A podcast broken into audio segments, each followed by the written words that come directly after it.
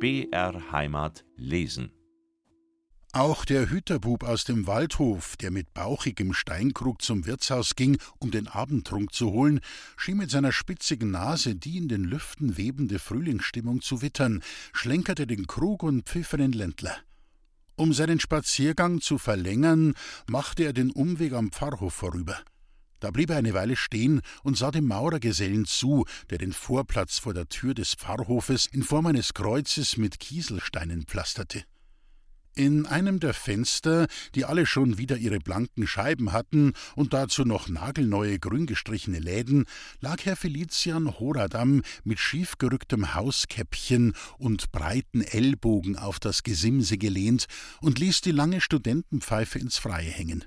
Während er ein blaues Wölklein ums andere vor sich hinpaffte, sah er schmunzelnd dem Gesellen zu, als hätte er an dem Werk des Maurers eine ganz besondere Freude.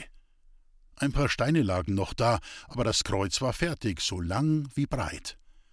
Jetzt meine ich, könnt's gut sein, Herr Pfarr, fragte der Maurerbursch. Nix da, mach als Kreuz ein bisschen länger.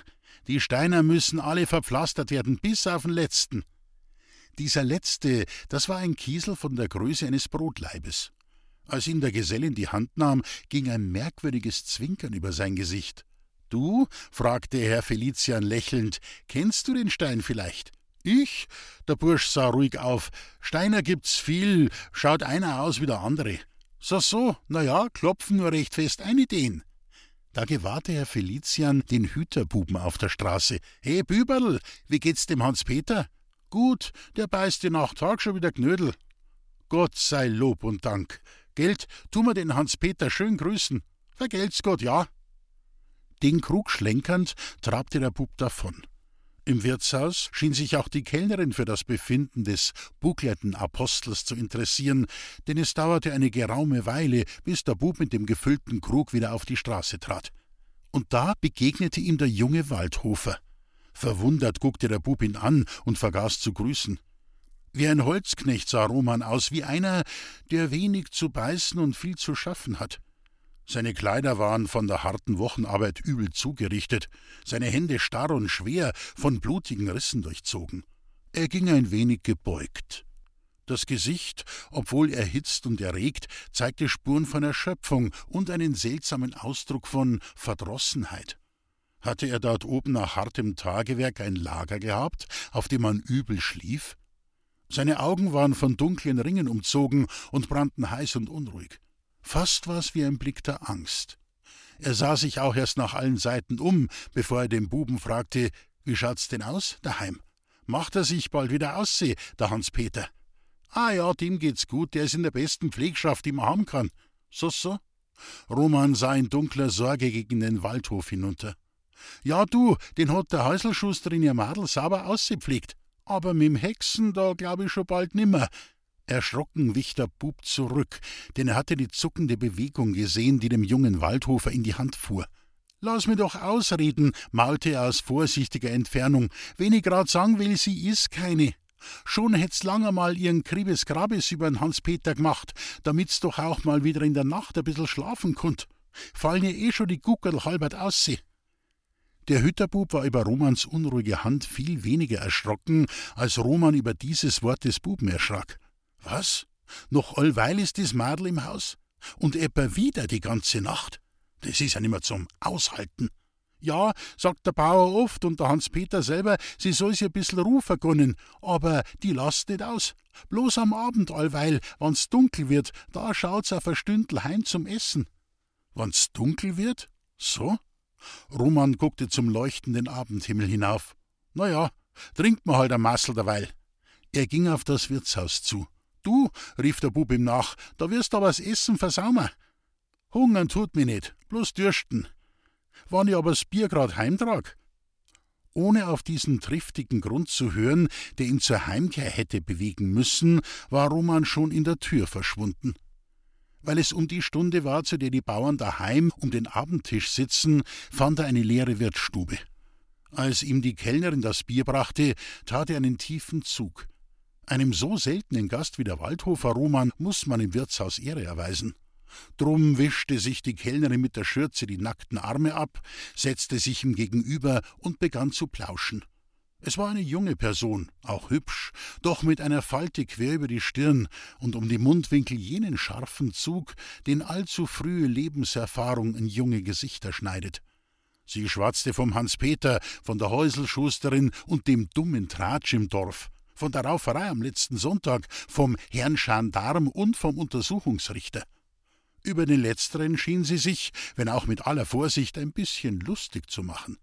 Wie er kommen ist, hätte man meinen können, der kitzelt die Grillen unter die Steine aus sie.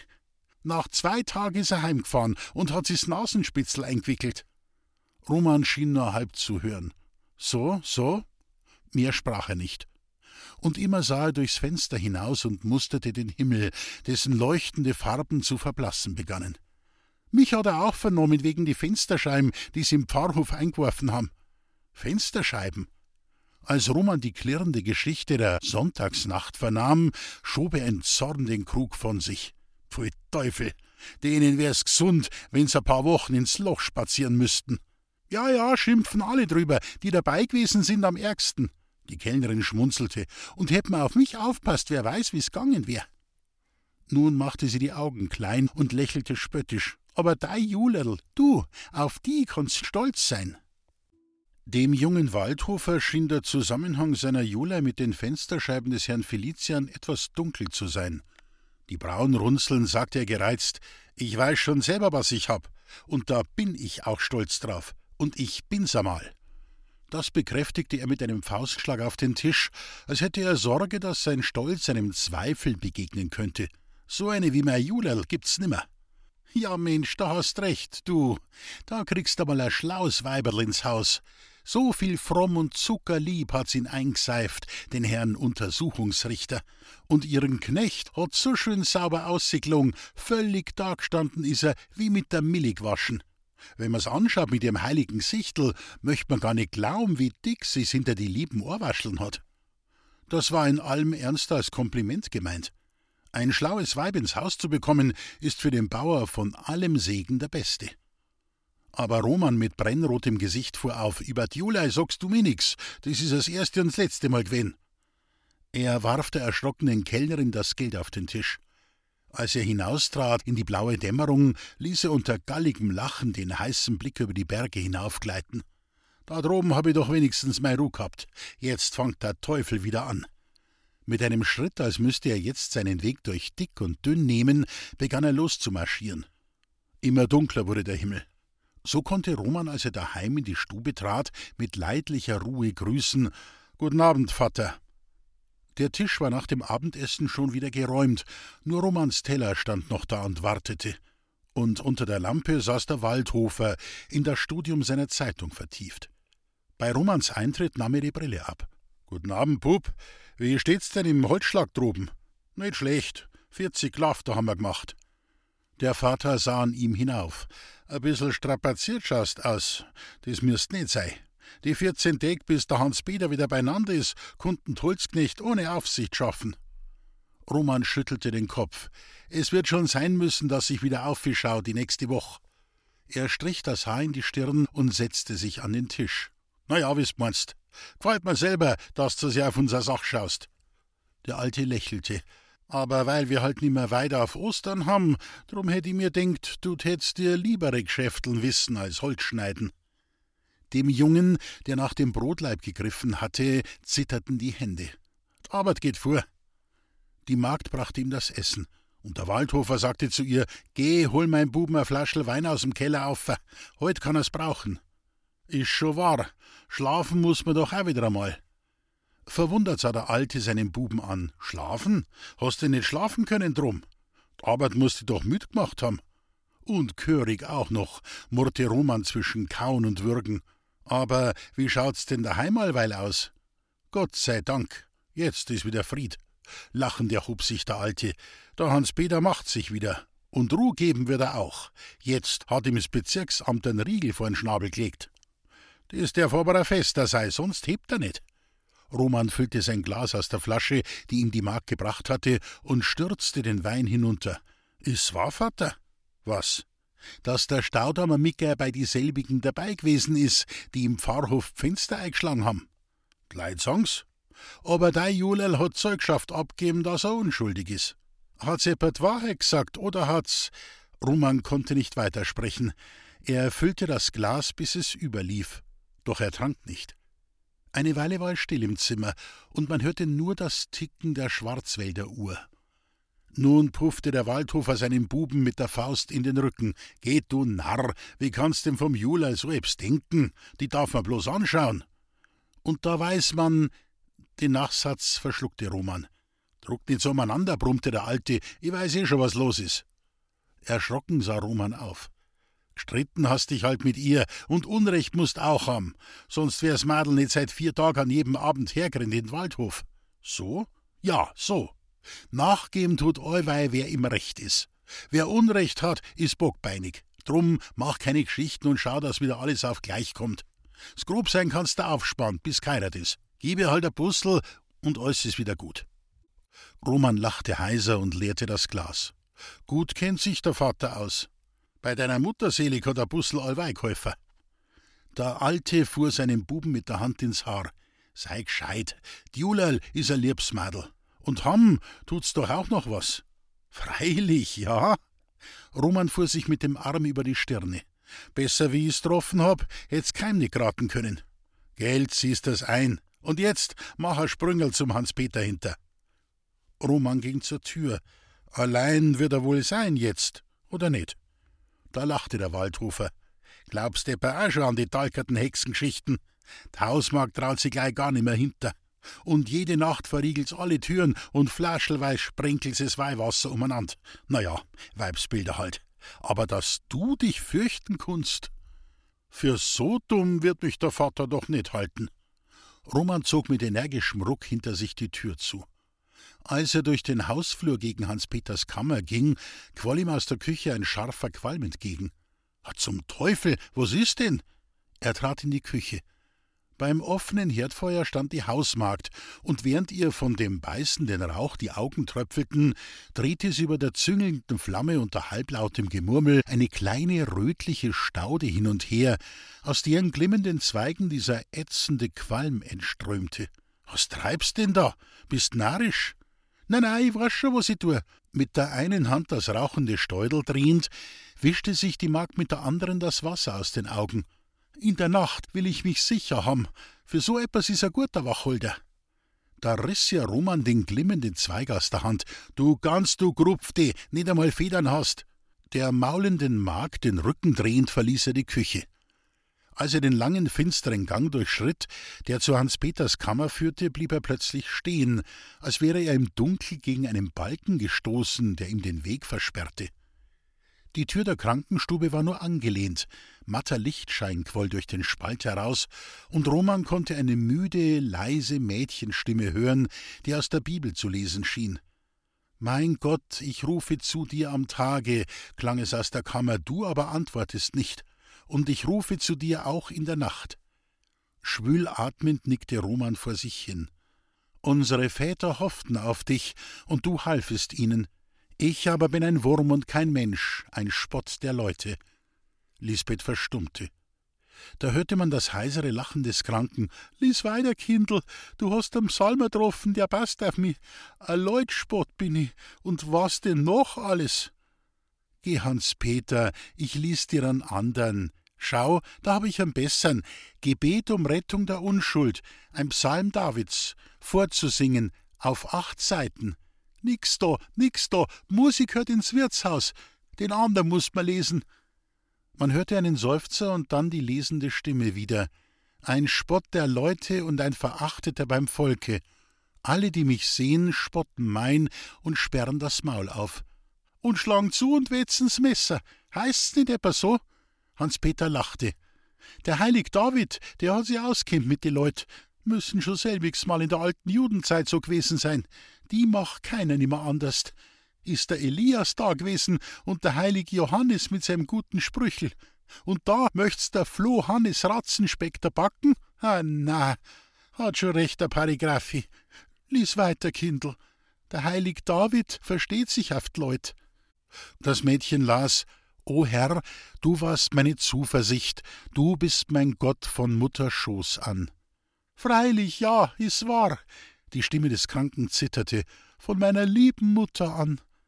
Sei jetzt nicht ferne von mir, denn Angst ist nahe, und hier auf Erden ist kein Retter mehr. Große Stiere haben mich umgeben, gewaltige Ochsen haben mich umringet. Die Stimme der Lesenden schmolz zusammen mit Hans Peters trockenem Lachen. Das verstummte plötzlich, und man hörte die Bettlade krachen, als hätte der Kranke sich aufgerichtet. Elisabeth, löscht die bald Lampen aus, weil so ein Rauch so ein schlechter in der Kammer is? Die Lampen bringt gut, der Rauch, der kommt aus der Kuchel her, Abend für Abend. Leicht, dass die Kammertür ein wenig offen is? Lisbeth erhob sich, um nach der Tür zu sehen. Da trat der junge Waldhofer in die Stube. Guten Abend beieinander. Dann blieb er stehen und sah die Lisbeth an, die erschrocken vor ihm zurückgetreten war.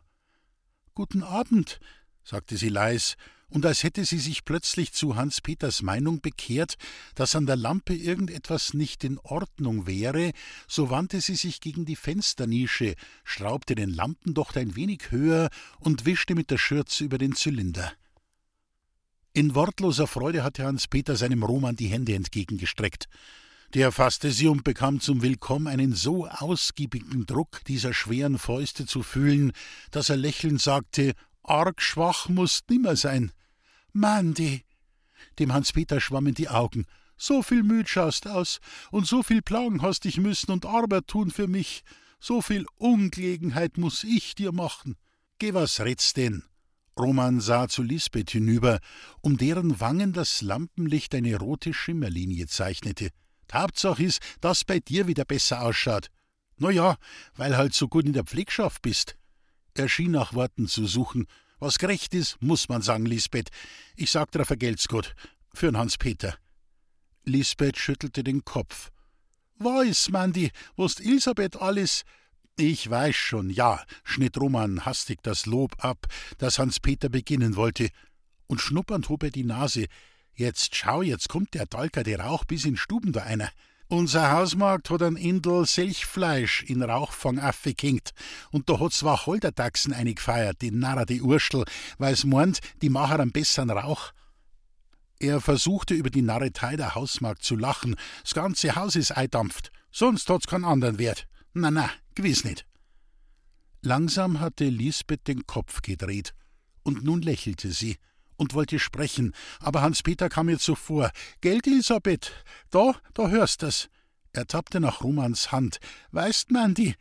Hans-Peter, stammelte Lisbeth. Weißt man die, auf'n Abend allweil, wann so ein Rauch gewesen is, hat sie's Madel einbild, dass. Noch ehe Hans-Peter sagen konnte, was Lisbeth sich eingebildet hatte, fing Roman schon zu lachen an. Übermäßig heiter klang das nicht. Und Hans-Peter machte verwunderte Augen. Ich hab ja noch gar nichts gesagt. Ist schon gut, ja, stotterte Roman. Aber weißt, Elisabeth, ein bissel nötig wär schon bald, dass man dich ausräuchern tät, damit's doch auch wieder ein Stündel heimkommst und deine Ruhe hast. Schlafen müssen wir auch wieder einmal. Seine Stimme wurde ruhig und warm. Brauchen tust es. Man sitzt da am müden Gesichtl an. Und schau, jetzt bin ja ich da. Na nein, bleib schon, fiel Lisbeth ein. Du hast die ganze Woche hart schaffen müssen und darfst den Schlaf nicht geraten. Mir macht's nix. Jetzt folgst Elisabeth und gehst heim, erklärte Roman energisch. Musst die nicht ganz ruinieren, auch noch. So viel Einsehen wird der Hans-Peter selber haben. Aber gewiss, stammelte Hans-Peter, obwohl seine Augen an Lisbeth hingen, wie die Augen des Hungernden am Brot. Hab's ja selber schon allerweil gesagt. Schweigend, so als gäbe es gegen die Stimme des jungen Waldhofers keine Einwendung, bat Lisbeth ihr Kopftuch um und kramte ihr Nähzeug zusammen. Dann sagte sie Roman alles, was er wissen musste, um den Hans-Peter richtig pflegen zu können. Da steht's Flaschel mit der Medizin, da kriegt er jetzt zweite Stündler einen guten Löffel voll. Um sieben hat er's letztes Mal gekriegt. Wann's neune schlägt, kriegt er's wieder. Und da steht's Trinkwasser mit dem Zitronensaft, da kriegt er, wann er dürsten tut. Nach Bedarf hat der Herr Doktor gesagt, aber wenn er einschlaft, muss man ihn schlafen lassen, hat der Herr Doktor gesagt, weil der Schlaf die beste Medizin ist. Ja, ja, das glaube ich, seufzte Roman. Ein gesunder Schlaf, da vergisst er alles, der Mensch. Das Päckler mit dem Nähzeug unter dem Arm trat Lisbeth zu Hans Peter und strich ihm mit der Hand über die Wange. Für Gott, Peterl, Und lass das besser gehen und tu nicht viel reden, gell? Und schau, dass du schlafen kannst, recht gut und fest. Sie beugte sich nieder und dämpfte ihre Stimme. Und tu dir kein Kummer nicht machen. Die Herren beim Gericht, die wissen halt nicht, wer's bist, sonst täten's dich belobigen, statt dass man dir n Adnotti schickt. Mit nassen Augen sah Hans-Peter zu Lisbeth auf. Ja, ja, lass mir's gut sein. Tausend Gelds, Gott Kindl, und tu mir Mutter grüßen. Als Lisbeth ging, fuhr Roman wie ein Erwachender auf und streckte die Hand. Gute Nacht, Elisabeth. Sie hob die Augen zu ihm und legte zögernd ihre Hand in die seine. Vergelt's Gott, sagte sie leis. Er schien dieses Wort nicht zu begreifen. Warum sagst denn allweil vergelt's Gott zu mir? Ohne zu antworten, löste sie die Hand und verließ die Stube. Roman sah verdrossen die Tür an. Dann wandte er langsam das Gesicht. Hans-Peter, wär doch am End gescheiter gewesen, das Madel wär da blieben. Bevor er noch eine Antwort hatte, fuhr ihm ein neuer Gedanke durch den Kopf. Oder meinst nicht, dass ich's Madel heimführen soll, wegen die Buben im Ort? Hans-Peter schüttelte den Kopf. Die Elisabeth braucht kein Wegmacher. Wann unser Herrgott auch für mich keine Zeit hat, mit der Elisabeth geht er. Freilich, ja. Und besser als unser Herrgott konnte ich's auch nicht machen. Roman trat ans Fenster, wischte den grauen Beschlag von den Scheiben und guckte in den dunklen Abend hinaus. Ja, ja, so geht's halt. Seufzend ließ er sich auf einen Sessel fallen, als beginne er plötzlich alle Ermüdung zu spüren, die das grobe Tagwerk der Woche in seinen Gliedern angesammelt hatte. Nach einer Weile fragte er, was hat dir denn die Elisabeth zugewispert vor die Gerichtsherren und dass dich nicht kümmern sollst? Es hat mir auch der Vater schon etwas gesagt. Verbieten tun's mir's halt, dass ich a Wörtel zum Guten red. Na ja, wird halt nicht anders sein dürfen. Wie sie'n gemacht haben, den Paragraphi, so is er halt. Es wird halt auch so sein wie mit die Leut. So sind's einmal und so muss man's haben. Hat schon recht, der Herr Pfarr. Lassen wir die nackerten Spatzeln im warmen Nest. Is gescheiter. Bei die Schlechten wird keins nicht flirgert und die Guten, die brauchen's nicht. Hans-Peter tastete nach Romans Hand. Heut bin ich eh zufrieden, weil ich dich wieder hab. Jetzt, Mandy, jetzt bist es wieder. Und so viel gut hast geredet mit der Elisabeth. Roman hatte die Lider geschlossen, so als wäre brennender Schmerz in seinen Augen. Aber der Klang dieses Namens machte ihn munter.